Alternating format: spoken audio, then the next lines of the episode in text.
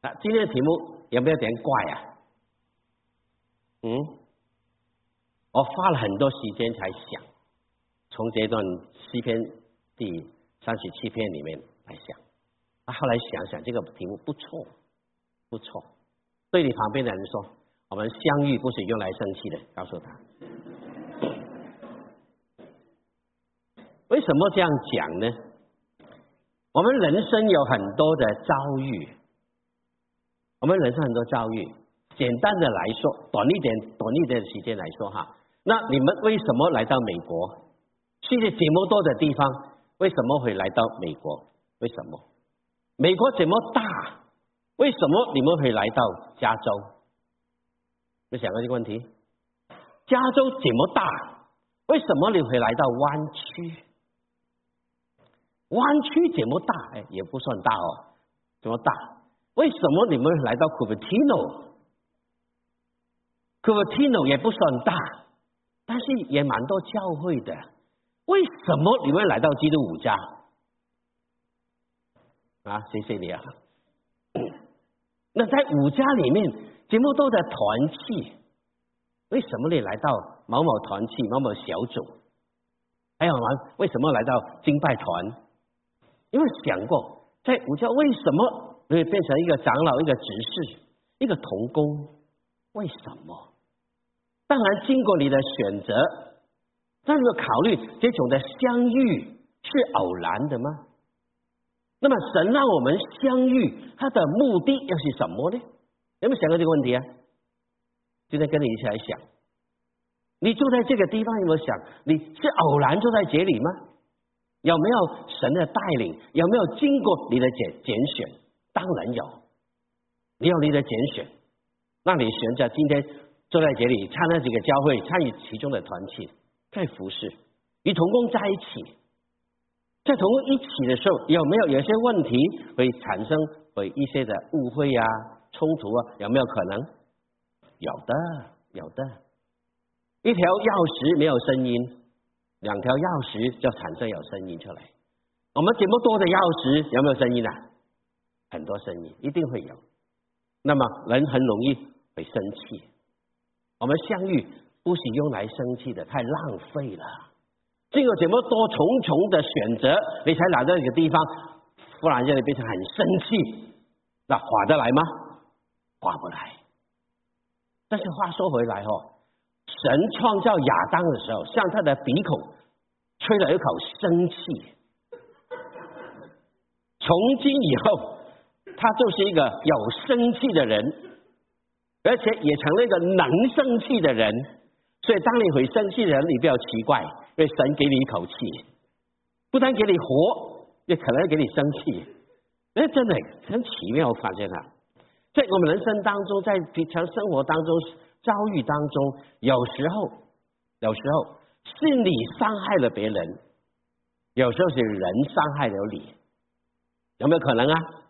绝对有可能，你不能避免的。在这些互相的互动当中，伤害当中，你怎么去处理这些伤害，就决定你人生是不是快乐。你怎么去处理？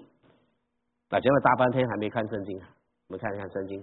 这讲的说，我选了几段经文，一起来读。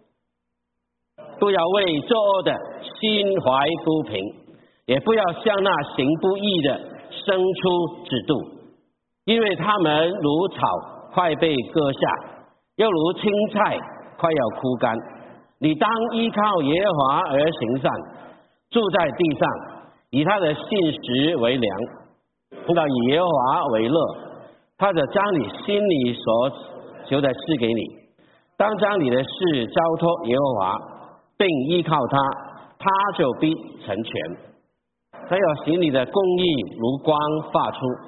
使你的公平明如正午，你当默然依靠耶和华，耐心等候他，不要因那道路通达的和那恶谋成就的心怀不平，当止住怒气，离弃愤怒，不要心怀不平，以致作恶，因为作恶的必被剪除，不要等候耶和华的必承受地土。这在圣经当中，大卫反复的讲到。不要心怀不平，不要愤怒。再一起来讲到这个问题。亲爱的弟兄姐妹，今天你有没有生气的理由？有没有？一定有的，一定有生气理由的。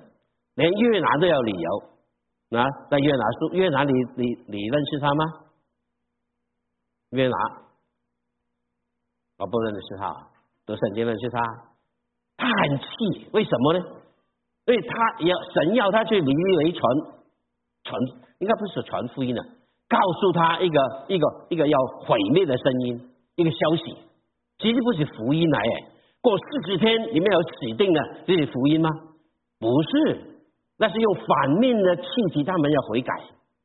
那是越南你去传，这个神怜悯这个这个这个离离围城，当他一传的时候，不单没有没不单没有攻打毁灭这个越南，反而因他的话，他们悔改。越南很不高兴，他要他们灭绝的，因为他是我们敌人，神只能拯救他们，他不服气，神都会告诉他。越南讲生气合理吗？越南喜称的说：“我合理，我生气都要能合理，莫名其妙的生气。”我告诉你，不要以为传道人什么都可以，连越拿什么伟大先知啊，也很小气。告诉你，这个这个心怀不平，这个怒气很难控制。现在弟兄姐妹，怎么去控制影响你一生的快乐与否？我们活在一个很易怒的世界，易怒不是公义的易啊。很容易发怒，很容易发。没有发现呢？你周围的人不认识的人，一不一不小心，一不欢喜，他就发怒。我们最最近我们家的车来，那个那公园对面那个开了很多新的房子，在盖房子，在盖的其中那个路行人行人道要扩大要改建的时候，他动了一个牌子。我们开车右转的时候，他说 “No turn on red”。那个临时的牌子，不能不能转，平时可以的，因为他是改建成行人道，所以一个牌子放在那边。那天我在在那边不动，那个家伙在后面就按喇叭，他等的不不不不不耐烦了，就 over 爬头，很生气的爬头，还记得冲碰了，轻轻碰了我一下。哇，说怎么生气？怎么生气？人的脾气现在很不容易。今天有没有发现？讲回我们教会，教会发生事情，弟兄姐妹，有人因为生气而离开，有人因为离开而生气，有没有可能？听来是不应该听的话，做了是不该做的事情，生气。我们不管这件事情，现在弟兄姐妹，今天我们已经没办法理清任何事情。今天你怎么看待？当面对这事情的时候？你是否还是心怀不平，浪费你的情绪？就说怜悯我们，有人说的好，将来人不是老死，不是病死，还怎么死？我们都很聪明的武家的弟兄姐妹，我们都被气死了。百病重生，生命与寿，生气与寿命有关系的。我这里找了一个报告出来。一个统一小统计，不是完全的正确，但是可以参考。我发现了七种人跟生气有关系的，看看你像哪一种。第一种人，经常自己容易找气生的人，叫小心眼，我们叫他做小人。通常活到可以活到二十到五十岁，啊，也是莫名其妙的生气，啊，这是第一种。第二种人呢？经常受别人的气，叫做庸人，大概五十到六十岁吧，可以活到啊。这是因为常常活在忍气吞声的体系底下。到第三种人，经常自我生气，也常常气别人的，叫做俗人，一般可以活到六十到七十岁。啊，那恶性循环嘛，你气人，人气你，这个很普通啊。那么第四种呢，经常让别人生气，气却不大生气的。这就是伟人呐，啊，这是伟人来，一般能够活到八十岁左右哎，啊，你看在座有没有八十岁的？你是这种人啊，啊，就是说经常让别人气，自己特别气的。那第六种人呢？不论别人怎么气你，也能淡然处之，叫什么人？高人，一般可活到九十岁的，你可活到九十岁啊！不论别人怎么气你，你就是屹立不动啊！不然各位被不能那个淡然处之。还有一种，第六种，从不气别人，自己也不生气的，叫做达人啊，能够活到一百岁以上。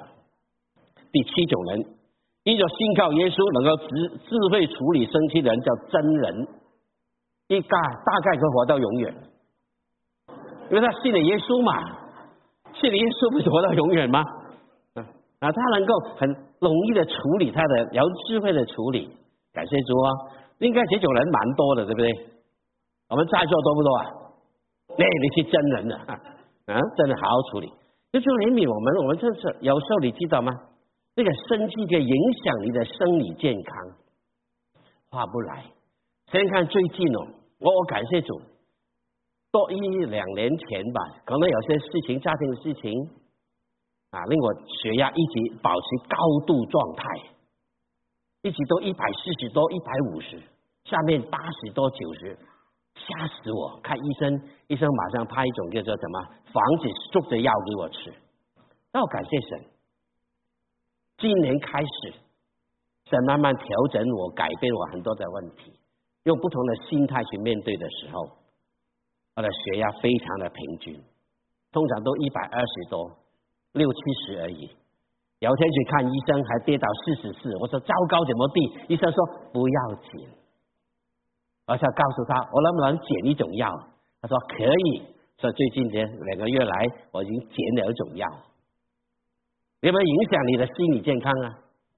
可以的，可以的，我经验过了。亲爱的弟兄姐妹，记得我们相遇不是用来生气的，要求怜悯我们，不要怜悯。所以呢，亲爱弟兄姐妹，还看下去哦。所以人不可能不生气，不可能的。只要你是正常人，你就会生气，但是不容易生气。所以大家一定要会生气。生气跟会生气有没有差别啊？有差别。所以，亲爱弟兄姐妹。有了耶稣基督之后，你一定要生一个有品位的气，对不对？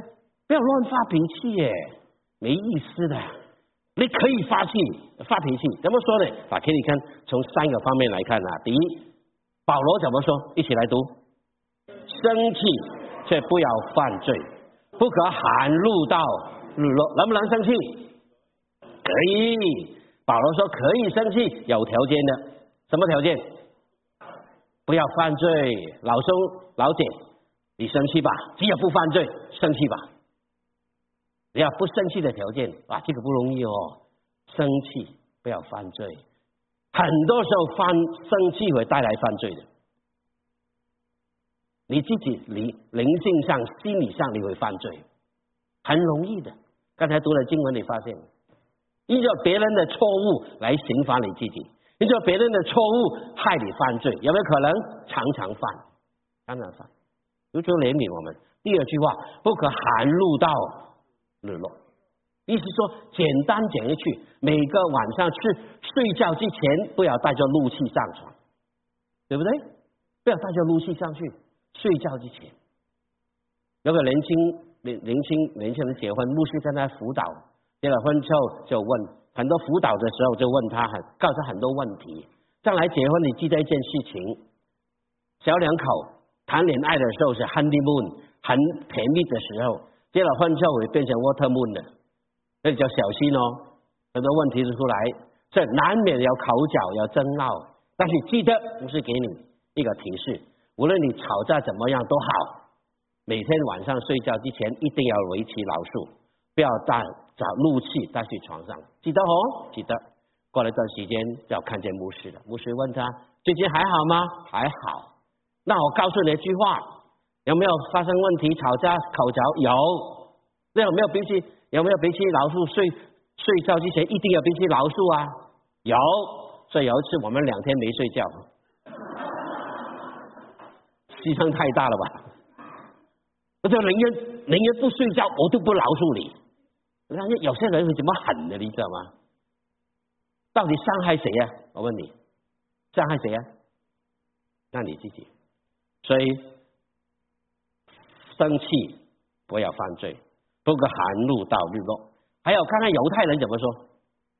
他说：当你邻居深夜两点钟弹琴的时候，你不要生气，你可以在四点钟的时候叫醒他，并告诉他你很欣赏他的。情谊，不过你也蛮带牺牲哦，你要等到四点钟叫醒他，那是犹太人智慧之言。那我给你分享一句话，怎么说？把脾气发出来叫做本能，把脾气压下去叫做本事，把脾气发作能量叫做本领。一起来读，叫能。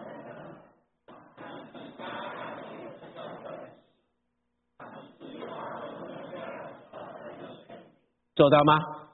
可以的，靠着耶稣基督，你可以的。耶稣怜悯我们，可以的。要记得认清，你生气、心怀不平、发脾气带来什么后果。你信了耶稣，你是基督徒，你应该有不同的眼光看法。还有一点，透过刚才的经文，我发现有一个很重要，一个很重要的里面有个思想。要慎防毁灭性的联手，怎么说呢？大卫提醒我们，不要心怀不平以致作恶。心怀不平以致作恶，是你作恶，不是他作恶。因为他的心怀不平引致你去作恶，好可能会带来毁灭性的连锁，更不应该因为别人的错误来刑罚你自己。怎么说呢？你看下面几节圣经。理解怎么说？不要为作恶的心怀不平，他作恶你心怀不平，也不要向那行不义的伸出嫉妒。他行不义，你就妒忌他，带来你的伤害。那么第七节怎么说呢？不要因那道路通达的，后来啊恶谋成就的心怀不平。他道路通达，一帆风顺。你竟然很忠实，好好的做人，竟然没有他怎么一帆风顺，没有道路通达，他反而是恶谋成就的，很多的事情，很多的所谓好处得来是诡诈得来的，这种不好的方法得来的，你看见他道路通达，很多时候你会心怀不平，依着他你刑罚你自己。当你心怀不平的时候，那个妒忌、那个恶、那个那个怒气，伤害谁？伤害你自己。还有第八节怎么说呢？当起住怒气、离弃愤怒，不要心怀不平，以致变成你作恶了。这是一个一个很不好的连锁，不但让你伤害，成为不好的反应，而且有一天甚至你忍不住变成你去伤害别人。我给你一个连锁。心怀不平，慢慢会生气，会愤怒，会苦毒，而会带来伤害，甚至会杀害，有没有可能啊？绝对有可能。你看新闻，看很多人在发生的事情，那个真正的起因是什么呢？心怀不平，心怀不平，以及愤怒、生气，那个苦毒在你心里面，我告诉你不好受的。前面都是你在忍受。但是忍不住的话，你就要出手，那是伤害，这是很不好的一个毁灭性的连锁。就说怜悯我们，让别人的不好来伤害自己，永远永远都是一个很不划算的。好了，我们再回到圣经来看看，讲了讲了大堆的事情啊，再听听大卫怎么说。大卫怎么说？三十七篇第一到第九节，刚才讲到的。把怒气化作信心的力量，信心对准神，信心要对准神。你是一个有信心的人，有信仰的人，信心的眼光绝对不能给你旁边的人事物给你影响。不错，神会借着容许你的人事物来考验你的信心，考验你灵命的深度，有可能的。你怎么去回应？大卫给我们不但看见那些心怀不平的毁灭性的连锁，在教导我们正面的一个心态，怎么去处理？第一个地方应该以神为良。第三节说，一起来读好吗？经文，你当依靠耶和华而行善，住在地上，以他的信实为良。当然，我们是以神为粮，为粮什么意思？这是粮食。什么时候你需要粮食？肚子饿，生命需要遗传，呃，遗传遗传下去，你需要吃东西，因为你会吃饭。中午没有饭吃，没有饭吃，有中午预备的。为什么要吃饭呢？维持你的生命，所以吃很多东西要维持他的命。这不够的话，还要去维他命。粮食嘛，以神为粮，神是我生命的供应，是我生命的维持，是我生命的保障。以神为粮有点笼统，有点抽象，所以大卫特别讲到其中神一种属性，就是信实。神有很多属性，你想得出来吗？很多，圣洁、仁爱、慈慈悲，很多很多。所以很多的属性，无所不在、无所不知、无所不能，什么都有，很多的属性。这众多属性当中，为什么大卫只用一种信实，以神的信实为良？我想了很久，为什么？其他不是很重要吗？我想过，我想了一点点的答案。如果神什么都好，他没有信用，你信不信他？他讲很多话，但对不起，我忘记了。如果对不起，我做不到了。我说说而已。神如果是一个没有信息的神，你信他吗？感谢主，神众多的伟大的性格里面，本性里面很重要一样，能够让他所有的属性都发生最好的功效。为什么？因为神是信实的，神是永远不变的，所以值得你来信他。值得你完全投靠他，因为他永远不变，以这个不变成我生命的支持，以他的信实做我的粮食。神是公义的，没错。那我们得救有保险吗？我们信耶稣，我的我的罪被赦免有保险吗？有保证吗？神是否信实的呢？简单讲一句，约翰一书怎么说？我们若认自己的罪，神是怎么样的？是信实的，是公义的，必定赦免我们一切的罪。如果神不信实的话，你认多少罪都没用。神说不一定有效。感谢主，抓住神的信实，你信心就有保证；抓住神的信实，你信心就有功效。因为神是信实的，在众多的属性里面，它这个非常宝贵。那神要属性有两种。分开两大类，应该这样说啊，两大类，才有两大类的属性，一类是绝对性的，一类是相对性的。绝对性的说叫神有我们没有的，他不给我们的。比方说无所不在、无所不能、无所不想、不知不不不不行，神都会给你啊，神不能给我，因为神给我无所不能得了，天下大乱。无所不知也不行哦，天下大乱，绝对性的叫神拥有，不给我们。那相对性的，神的爱、神的怜悯、神的温柔、神的圣洁、神的公义，这是相对性的，他给我们。我们没信主之前，这些属性就在人的生命里面。你不信耶稣，你的你都有爱，有公义，对不对？不可能信公义与慈爱是打了折扣的。当然信了耶稣之后。让我们的公益、仁爱、喜乐、和平能够展现的更好，因为有了神的生命在里面，神的属性发挥的更好，因为耶稣基督的生命跟你在一起。亲爱的弟兄姐妹，今天神给我们最重要、最有把握，能够深深领受他恩典的，因为他是信实不变的神。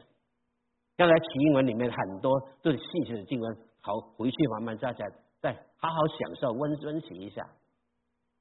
神是信息的，亲爱弟兄姐妹，愿我能够不灰心、不失望、不丧胆、不退缩，因为神是信实可靠的。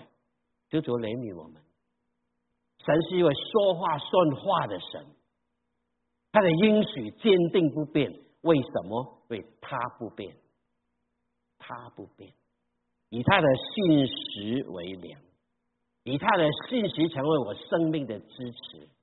生命的依靠，生命的成长，抓住它，亲爱的弟兄姐妹，以神为粮。第二，以神为乐，一起来读经文，要要以耶和华为乐，的今将你心里所求的赐给你。我们很喜欢第二句，喜欢是不喜欢？神将你心里所爱的赐给你，哇哦，太好了，心想事成。有求必应，太好了！谢谢范长老哦，啊，真的多好啊！在你心里所求的都是给你。那前面一句很重要啊，以神为乐，你能够以神为乐，意思说你的喜乐、你的成就、你的一切都摆在神的身上，以他来影响你所求的，你心所求的就不会乱求。你心所想的就不会乱想，以致你能够享受神那份的喜乐，不然这个喜乐会失去的。当我真正以神为乐的时候，在神摆在我生命中人生喜乐的第一位的时候，你不会乱求，起码你不会怎么样，你不会用那个不义、不公平、愤恨、异变。那些东西来刑罚你自己，特别是心怀不平，你不会，因为你眼光放在神的身上，以他为乐。那些些经文很多啊，这时间关系没办法讲，以后跟你讲。在罗马书里面都提到了以神为乐，很多以神为乐的经句。意思说，亲爱的弟兄姐妹，不是以人家做不好，人家被对付了，你被平反了，你就很喜乐，不是。不是，这个不关你事。他做的好不好不关你事，但是这得罪你也不关你事。不要因为他对付你的对付他以眼还眼，以牙还牙，不应该。以神为乐的人不是这个，你看不起看那个人，甚至他对付你、得罪你、伤害你，以神为乐的人，你目光放在神的身上，你自然的，你的心中的不平、生气、愤怒。就慢慢会淡然处之，可以的，亲爱的弟兄妹，可以的，可以的，你可以的。耶稣的生命给你，这个生命力很好的，非常宝贵，神给你，以神为乐，以神为乐。求主怜悯我们，这是第二、第三，怎么样？第三点，以神为靠。什么叫以神为靠？也很抽象哦，那但是也也可以可以体验的。那你坐在椅子上面的，有靠背跟没靠背有没有差别啊？很大差别。有天我们来崇拜的时候，拿开靠背，就是坐在板凳上，好不好？担保你不会睡觉。有靠不一样的，人家走路走得很很很累，回家一坐下沙发一靠，哇哦，蛮舒服的，有神可靠。什么叫靠神呢？意思是说，以神为中心的信心行动就是靠。我再说，什么叫做靠？以神为中心的信心的行动，一种信，你产生一种行动出来，就是靠。那怎么行动呢？在诗篇里面好几天告诉我们啊，好几节。第三节说，你当依靠耶和华而行善。就是说，行神眼中看为善的事情，行善不是单单做好事、周济穷人、做慈善工作，不是，这是一般人与人之间该有的彼此帮助而已。圣经讲的善，是耶和华眼中看为对、看为好，以神的标准来看，不是人间的标准而已。这个标准胜过人间任何的标准，因为是神的标准。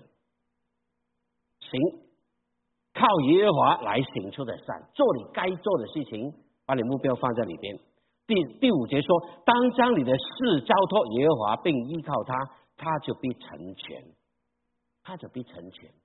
交托，好像你带了很多的行李来到个地方，一到步的时候，你将行李都放下了，那个那个拿着重担的那个辛苦都放都释放了，这个就是交托的仪式。第七节说，你当默然依靠耶和华，耐心等候他。第九节说，因为作恶的必被剪除，唯有等候耶和华的必承受地土。一而再的反复，怎么告告诉我们，怎么面对你的心怀不平，要依靠，要交托，要等候，等候神。你还没有看见好的结果的时候，你不要发脾气，你不要急躁，你等候神。有天神的时间到了，你会看见更美的果效。等候的功课，神要我们学习。大卫说：“真正信心的行动怎么靠啊？靠就是依靠，完全的交托，完全的等候，让他为你做主，让他放在你生命中最重要的位置。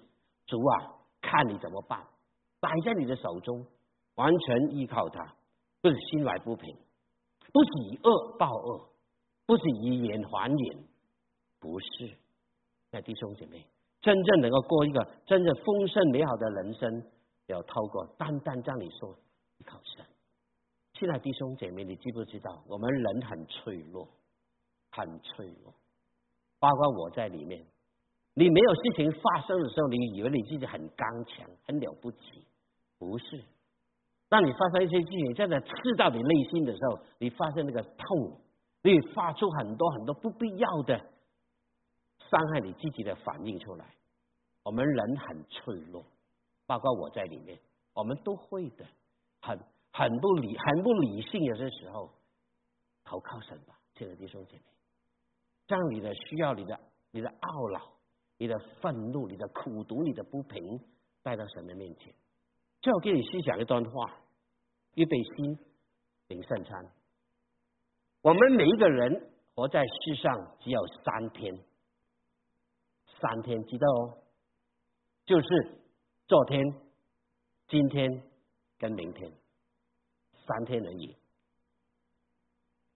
很可惜，很多的人呢，只经常活在懊悔昨天、忧虑明天，而抱怨今天的生活当中。那么你的内心怎么会平衡呢？不会。怎么会活得好呢？不会。如果你的生命真的需要活得满足、平安与喜乐，你就需要没有懊悔、没有忧虑、没有抱怨，还有不要心怀不平，对吧，亲爱的弟兄姐妹？你今天坐站在这里，好好思想，这三天你怎么处理？一想到过去，是不是很多懊悔呀？哎呀，如果我昨天那样决定就好了。这损失了很多的机会，有没有懊悔？如果能够这样做就好，整天在懊悔，明天怎么样发生不知道，很多的挂虑。好好读马太第六章，耶稣说：“不要为生命忧虑，吃什么、喝什么、穿什么，这都是外邦人所求的。不要为明天忧虑，因为明天发生什么事情你们都不知道。一天难处一天当就够了。”耶稣讲的。那么很多时候作为明天来挂虑，今天就活在抱怨里面。你说你怎么会快乐呢？不可能，对不对？求主帮助我们好好思想这三天。我们低头祷告，让弟兄姐妹好好思考，在神的面前预备心来领圣餐。那你低头默祷的时候，我带着你来思考，带着你来思考。我们来做个自我反省。保罗说的。在领受圣餐之前，我们必须要审查自己。好，今天我们就审查这件事情上面。你低头闭目在神的面前，我问你：你回顾过去的时候，你有懊悔吗？你懊悔什么？想想看，在面面对无定的将来，你会忧虑吗？你挂虑什么？你担心什么？还有，你活在今天，你会经常抱怨吗？会经常抱怨，可能是因为心就很不平。为什么会这样发生？为什么这个人这样对我？为什么我这样对好，他这样对我，回复我？为什么？很多的抱怨，你应该抱怨的有些时候，但是为什么给怨恨、苦毒包围着你？不应该。我更不希望我们经常活在心怀不平的生活当中，因为这个不单不健康，还带来我们。灵命的伤害，求主帮助我们。今天把这些都带到主的十字架的前面，让这些人生最难担的包袱交给他，交给他。亲爱弟兄姐妹，你心中还有什么难难以取舍的事情？很多的包袱全缠累着你，包围着你，影响着你，让你活得很不快乐，很不释放。很不平安，能不能今天早晨将他带到主的面前，想想神怎么对待你？神有恩典，有怜悯，有丰盛的慈爱，不永远怀怒，也不轻易发怒，就是他发怒的时候，神总是以怜悯回应。神怎么爱我们？你知道吗？将你重担交给他。耶稣基督的十字架不但成就救恩，也能够释放你心灵一切的重担，让你活得喜乐。我告诉你，神不要你活在悲哀、苦毒、幽怨的里面，神喜欢你活在喜乐、有冲劲、有能量的人生里面。看你怎么选择，怎么面对这位爱你的神，活得平安、自由、喜乐，没有捆绑。没有约束，没有苦读，是神许下的恩典给你的救赎。求主帮助你脱离心中的怨气和怒气，脱离别人对你的一切的不良的习惯，定睛仰望在神的面前。今天早晨把你的重担带到他的宝座前，献给他，为自己祷告。天父，我们满心感谢你的恩典。今天来到你的宝座前，面对你许下的大恩，面对一位诚实的神，面对一位永不改变的神，我们放心。有什么事情不能解决？在你没有难成的事，在你没有误事的事，那你一定有最好的安排，最好的带领。谢谢恩主。谢谢恩主为我们预备这么丰富的救恩。人生虽然有很多过不去的坎，但主一想到你的恩典、你的慈爱、你的爱、你的舍命的恩典，而不敢后退。耶稣，你知道清楚弟兄姐妹心中所存的是什么？今天我们恭恭敬敬的谦谦卑卑来到面前，将我的重担、我的包袱完全卸交给你。让主来成全带领，主赦免我们的罪，赦免我们的无知，赦免我们有受，很多时候很容易让我们的怒气影响着我们，破坏了我们与人与神的关系。今天早晨都带到你的宝座前，愿神来怜悯饶恕我们。祝我们再一起为着救恩十字架所成就的，向你感谢。也为着今天所预备的圣餐向你感谢，也象征着你的爱是多么的伟大，为我们牺牲，为我们拨开，谢神主，让你的名因着我们回到你的恩前，流露美好的生命，你的名得找最高的荣耀。谢谢主，听我们的祷告，感谢奉耶稣基督的圣名。